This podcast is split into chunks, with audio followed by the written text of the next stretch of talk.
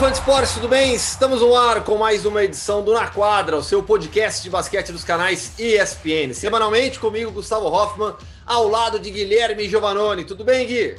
Tudo bem, Gu, tudo ótimo. Mais um episódio mais que especial, né? Quem nos acompanha no YouTube já vê os convidados aqui. Quem está no podcast tem um pouquinho de suspense ainda, que eu vou deixar para você anunciar nossos super convidados, mas já, já falo aqui que são campeões frescos, né, Gu? acabaram de conquistar a América. Gustavo Deconte, Rafael Hetzheimer, Gustavinho, técnico do Flamengo, Het, a ala pivô do Flamengo, campeões da Champions League das Américas. Um prazer enorme ter vocês aqui, Gustavinho e Het. Bom, obrigado, cara. Primeiro, obrigado pelo convite. É um prazerzão estar aqui com vocês, com Guilherme Giovanoni, com o Gustavo, com o Het também, né? Um prazerzão estar aqui com vocês, cara. Igualmente aí, prazer, obrigado pelo convite aí. Valeu mesmo, obrigado.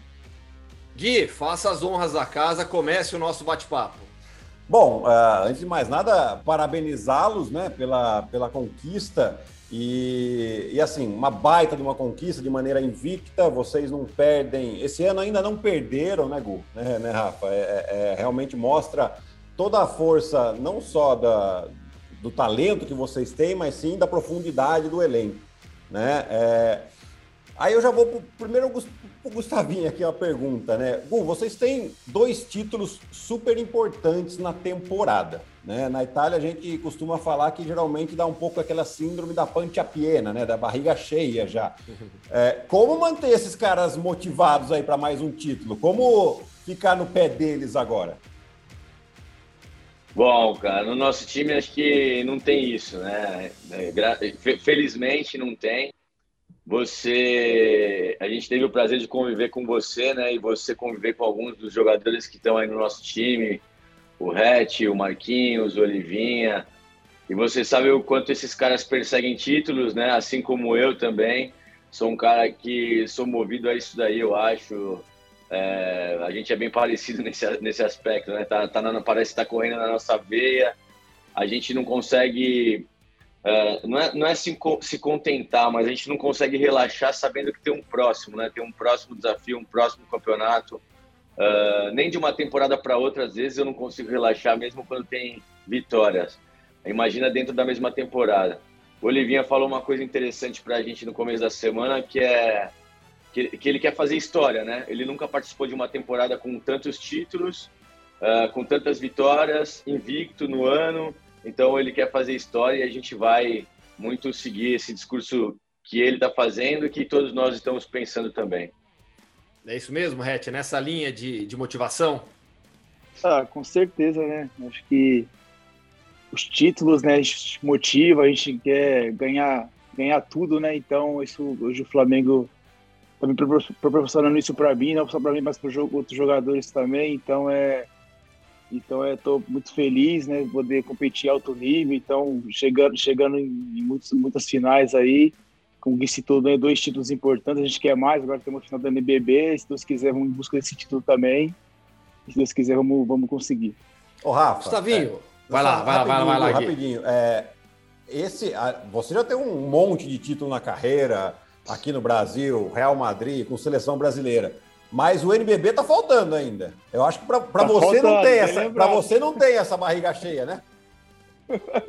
para mim não, então tá faltando NBB. Então é, a gente tem, essa, tem a oportunidade agora, né, Gui? A gente tá nas finais, então é, se Deus quiser fazer um, uma, uma, bela uma bela final aí, se Deus quiser eu conseguir esse título aí, que é o único que tá me faltando aí, né? Vamos ver se a gente consegue. Já o Gustavinho tem dois, está enchendo a barriga ainda de NBB, mas Champions League das Américas foi a primeira. É, fala um pouquinho sobre o torneio, sobre as dificuldades que o Flamengo enfrentou, os momentos mais difíceis, a grande final. Bom, foi muito especial. Acho que o momento mais difícil uh, foi agora a fase final, né? Mas assim, voltando rapidinho lá no começo também, uh, que foi um outro momento muito difícil, talvez o, o segundo momento mais difícil uh, foi, foi ter perdido a final da temporada passada que foi disputada nessa temporada, né? Então, por conta da pandemia, a gente estava invicto na temporada passada e aí o time mudou, fizemos algumas alterações para essa temporada e, e, acabamos jogando um jogo lá no Uruguai e perdemos a final do 15. Então nossa temporada já começou assim, né? Começou com essa derrota.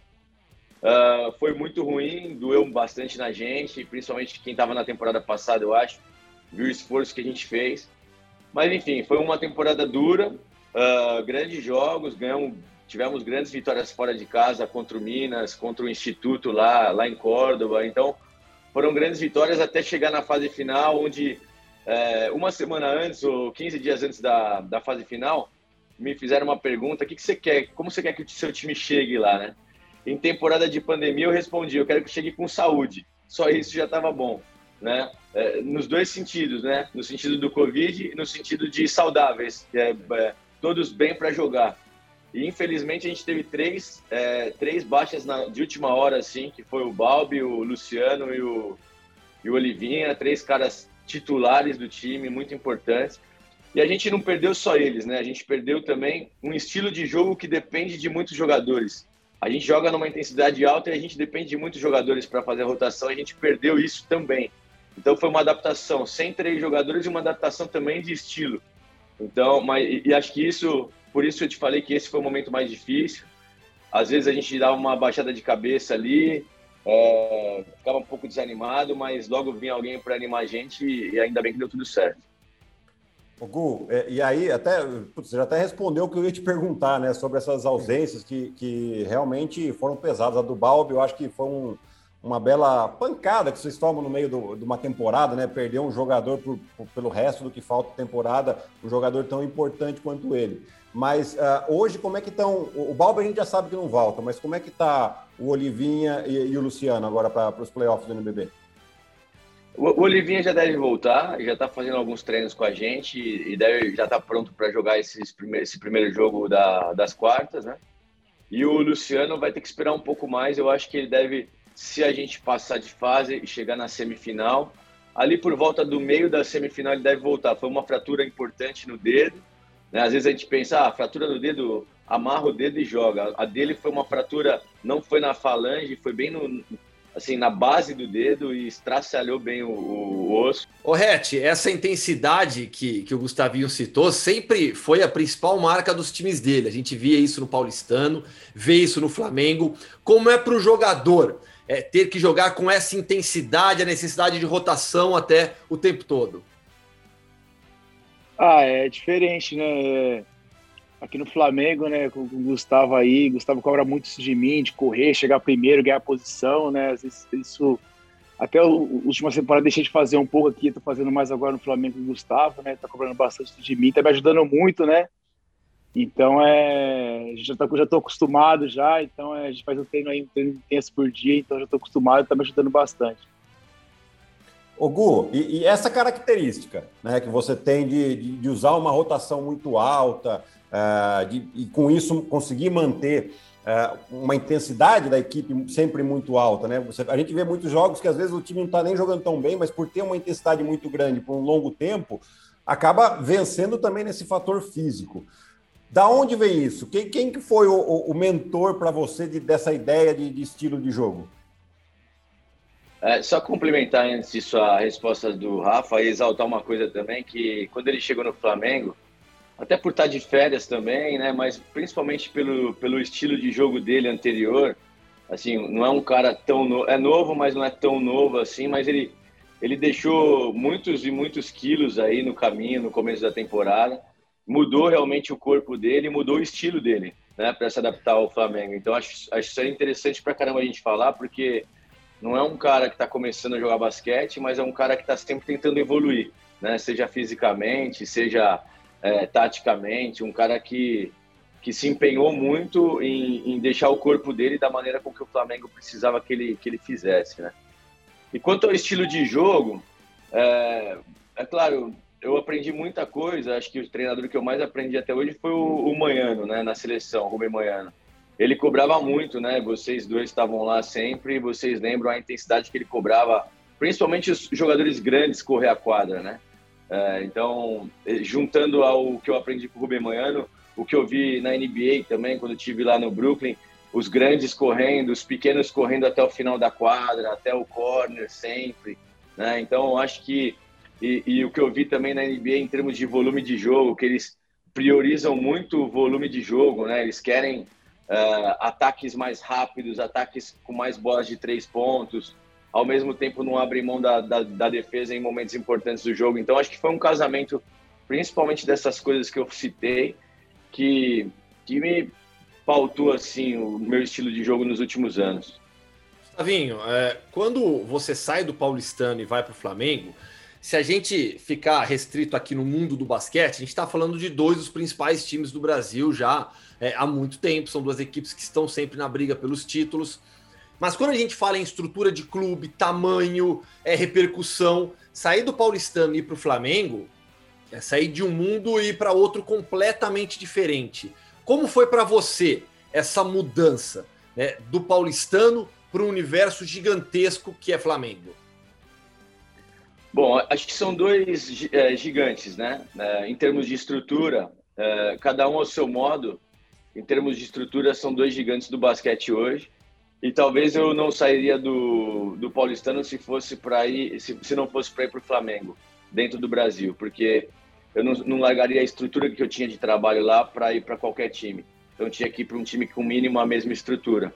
Mas é claro que no Flamengo acho que o investimento é maior, a cobrança é muito maior por conta da torcida, Sim. né? A, a, torcida é muito diferente, então uh, estrutura, ok, igual os dois. Agora investimento e torcida eu acho que é muito diferente. Eu precisava disso, acho que para minha carreira, eu precisava dar, é, fazer essa mudança, né? Não sei se não, não chamo nem de passo para frente, passo para trás, passo para o lado, mas essa mudança, assim, eu precisava dessa mudança é, dirigir uma equipe da, do tamanho do Flamengo em termos de torcida, em termos de, de peso da camisa, de futebol. Então, acho que é, para mim foi uma está sendo né, uma experiência muito muito muito boa para minha carreira. Eu estou evoluindo e aprendendo e amadurecendo a cada dia. Ô Rafa, é, deixa eu aproveitar já, que nós estamos falando de estilo de jogo. É, muita gente talvez não lembra. É, eu, eu com certeza lembro, o Gustavinho com certeza lembra, né? Mas você tinha um estilo de jogo bastante diferente do que a gente vê hoje, né? Você jogava muito mais próximo da cesta, ainda joga, ainda é um cara muito difícil de ser marcado. Porém, ao longo dos últimos anos, diria até dos últimos 10 anos aí, você desenvolveu um arremesso de três que tem se tornado, aliás, sua principal arma, né? É, como foi? Quem que te, quem, como é que foi essa mudança? Foi lá no Real Madrid que você desenvolveu mais essa bola de fora?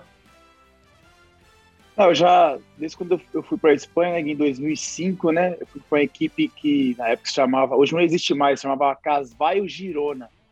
Não sei se você lembra. Lembra. Então, foi uma equipe assim que, que me contratou, era muito jovem, eu tinha 18 anos, né, e lá é, eu lembro que eu chegava, eu treinava três períodos no dia, né? Eu chegava de manhã, fazia academia sozinho com o preparador físico, depois ficava uma hora fazendo técnico individual e, e muito arremesso. E até então não arremessar de três quando eu cheguei lá. E o assistente lá me pegou, não, agora você vai arremessar de três, vamos trabalhar. E comecei, comecei o ano inteiro, dois anos, três lá na Espanha, todos os dias treinando, melhorando. Aí hoje sai natural, né, Gui?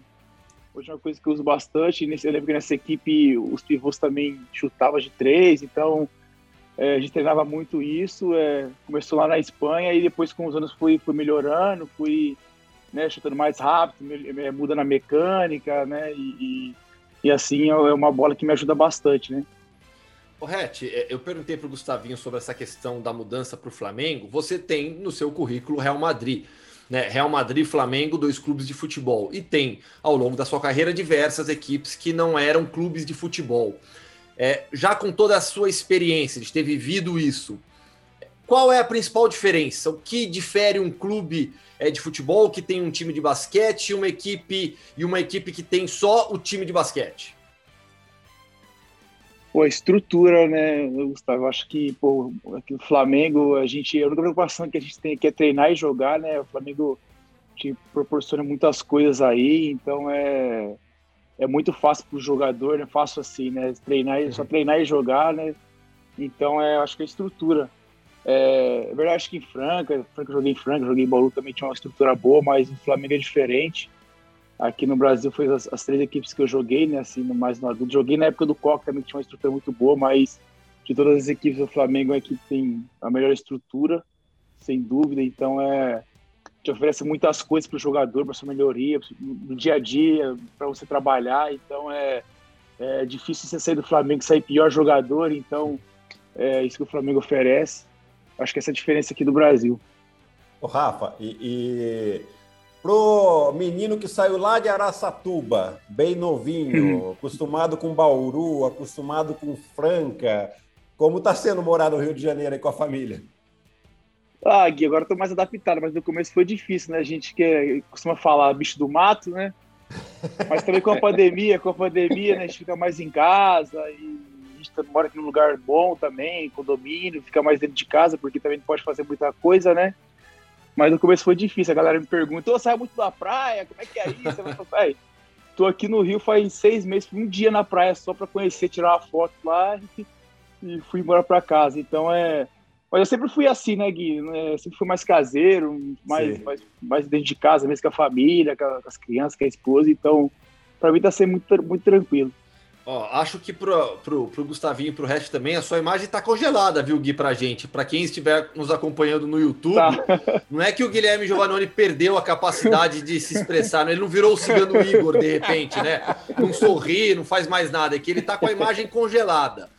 Dá, dá, uma olhada aí se você consegue. Não, tá, eu estou tentando ajeitar, O importante é que a minha voz saia e a é imagem é de vocês não esteja. Não pra tem quem, problema. Para quem está nos ouvindo apenas no podcast, tá tudo tranquilo. Para quem está no YouTube vendo, Guilherme Giovanoni é o novo Cigano Igor. Gustavinho, sobre, sobre, essa, sobre a, a estrutura de Flamengo, sobre o que você encontrou aí. É, desde o início, você tem ao lado uma pessoa que já te acompanhava no Paulistano também, que é o Diego Geleilati. Né? Eu queria que você falasse um pouquinho da importância dele em todo esse projeto de basquete do Flamengo. Cara, o Diego, assim, um cara que todo mundo, acho que todos vocês conhecem, é um, um irmão para mim, né? A gente, a gente se conhece desde os 15 anos, 16 anos, assim como o Gui também, né? Conhece o Diego também, acho que desde essa época.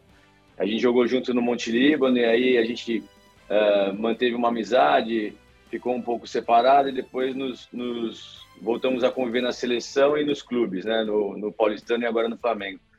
Ele é um cara, assim, um profissional, porra, não tem nem que falar dele, é de altíssimo nível, um cara diferenciado para o Brasil em termos de ideias, um cara visionário, um cara que vê as coisas na frente. É, ele sabe, é, navega muito bem no meio dos dirigentes, navega muito bem no meio dos jogadores. É, eu, eu confesso que eu tenho um pouco, é, tinha mais e tenho ainda um pouco de dificuldade para navegar tanto no meio dos dirigentes quanto no meio dos jogadores. Né? Eu tenho um pouco de dificuldade, é, meu negócio é mais focado na quadra ali, no que na, na coisa mais prática, né?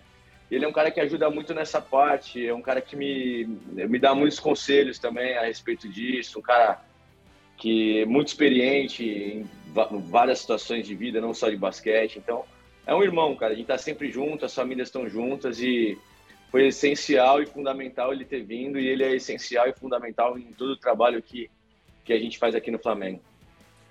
Ô, Gu e Rafa, a gente está, né, daqui a pouco está tá chegando no nosso limite de tempo, então vou, vou passar para um assunto que, sem dúvida alguma, é do, do, interesse dos dois, né, a seleção brasileira. Né? A gente tem aí para o Rafa um possível, uma possível convocação uh, eh, para um pré-olímpico, que vai ser muito duro, né, e, e, até o Petrovic elogiou ele muito uh, depois dessas finais da Champions League. Uh, a pergunta para ele é: expectativa grande de, de, de ser convocado novamente. E para você, Gu, já vou emendar uma segunda aqui também. É, você também está tá sempre nos rumores de seleção brasileira. Como você tem encarado isso? Começa aí, Rafa. Quer responder? Ah, eu. Para mim sempre é uma honra, né, Gui? É, tá na seleção brasileira. Pô, foi já 14 anos que eu, que eu, jogo na seleção, então sempre é bom ser convocado, tá, vestir a camiseta da seleção. Gosto muito, né? Me sinto honrado, então é. Se o Petrovic me convocar, eu vou ficar muito feliz. Eu tô sempre, tô sempre à disposição da seleção, então é. Tomara que ele me convoque aí, tomara que ele veja esse podcast aí, né? E me convoque para a seleção até o pré-olímpico. Então, sempre uma honra vestir a camiseta da seleção. Tá merecendo, né, Gustavinho? ah, merece, merece muito há, muito, há muito tempo, né? Um cara, ele dá muitas possibilidades, cara. Ele dá muitas possibilidades pra gente é, principalmente no ataque, né?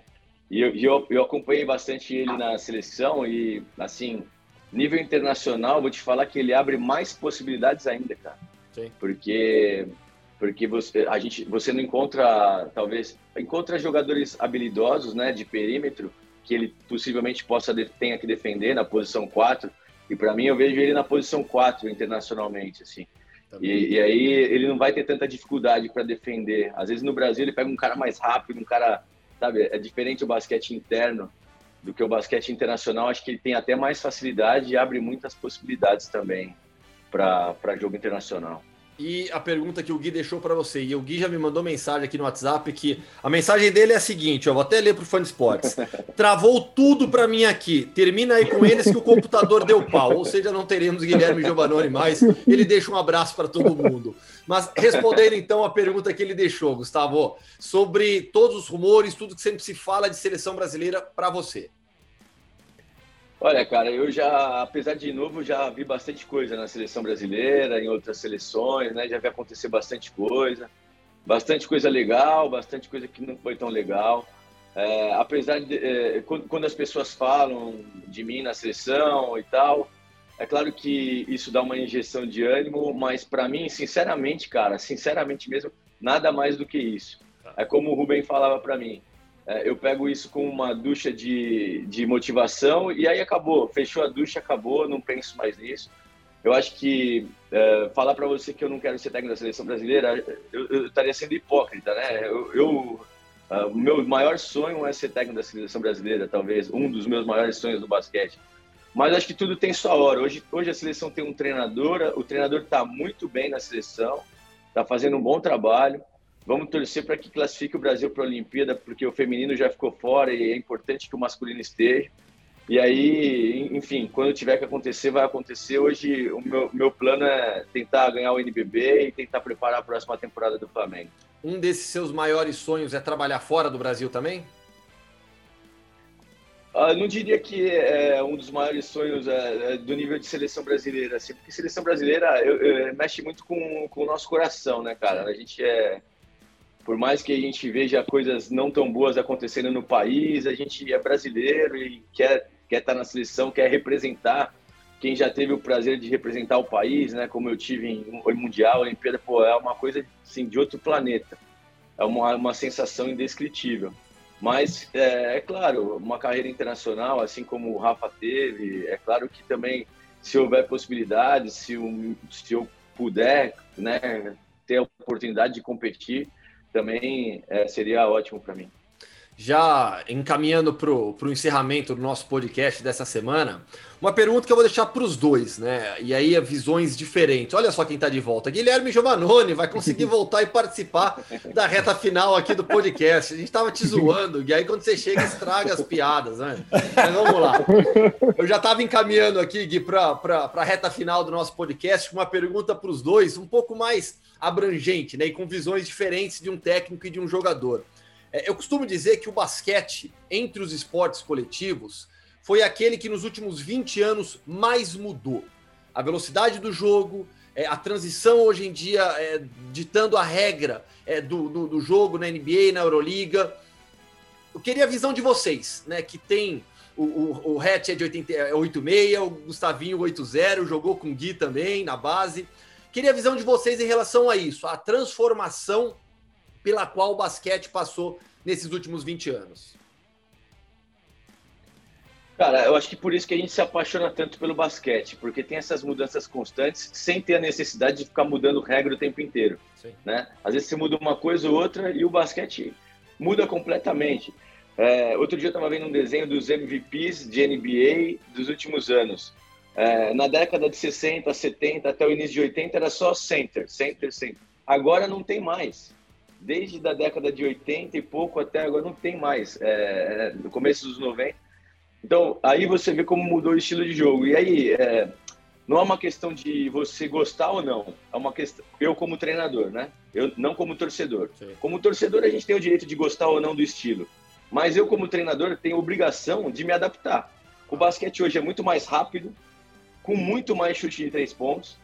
Você me pergunta, você gosta disso? Correr e chutar? Não, não gosto. Eu gosto de basquete mais trabalhado. Mas como treinador, eu preciso me adaptar, cara. Se eu quiser vencer, eu preciso me adaptar. E eu tô até aprendendo a gostar também. Agora eu tô até aprendendo a gostar um pouco mais, né? Então, eu acho que principalmente isso. A gente vê jogadores muito grandes, muito ágeis. É, o jogo precisa ser mais veloz e o jogo precisa de mais espaço, basicamente, né? Sim. Mais espaço você consegue como? Com mais arremessadores, né? É, talvez seja o principal fator. Então, assim, a grosso modo, tentando resumir rapidamente, é isso. Vai lá, Rete. Ah, acho que esse Gustavo falou, né? Mudança. Hoje você vê, por, por exemplo, hoje armador cai no pivô. É, antes você nem via isso. Hoje pivô está de três. Pivô leva a bola, pivô arma o jogo. Você vai na NBA, tem aquele o Nicola Jovic lá de Jokic. Pô, o cara joga de armador ali, dá assistência. Tem jogo que dá 15 assistências. Então acho que é isso, né? Acho que é essa é a diferença, tá cada vez evoluindo mais, volume de jogo. É basicamente isso que o Gustavo falou, bola de três, jogador, por velocidade, tem que se adaptar, né? Então é basicamente isso. Gui, um minuto para você encerrar o podcast. Para eu encerrar, eu, primeiro, lógico, eu quero agradecer muito os dois, parabenizar e desejar muito boa sorte aí no final do NBB. E eu quero falar que isso aqui que deu é culpa do Gustavo Hoffman. Eu? deixa eu responsável por isso aqui. E olha o que, que dá aqui. Dá, dá essa zica, entendeu? Não. Peço, você que tem que ficar responsável por isso, não eu. Eu, sei, eu, sempre, eu sempre fui pivô, não me deixa cuidar dessas coisas, não. Você virou ala. Gu, obrigado, Rafa, obrigado mesmo aí pelo, pelo tempo disponibilizado aí pra gente. E espero aí que vocês continuem nesse caminho de sucesso aí. É, a gente quer ver todo mundo é, sempre muito bem e, e você estando bem faz com que o basquete nosso cresça. Eu que agradeço, cara. Um prazerzão conversar com vocês. Valeu mesmo. Igualmente Valeu. aí, obrigado, gente. Tamo junto aí, brigadão aí. Valeu. Valeu, pessoal. Esse foi mais um Na Quadra, o seu podcast de basquete dos canais ESPN. Grande abraço, até semana que vem.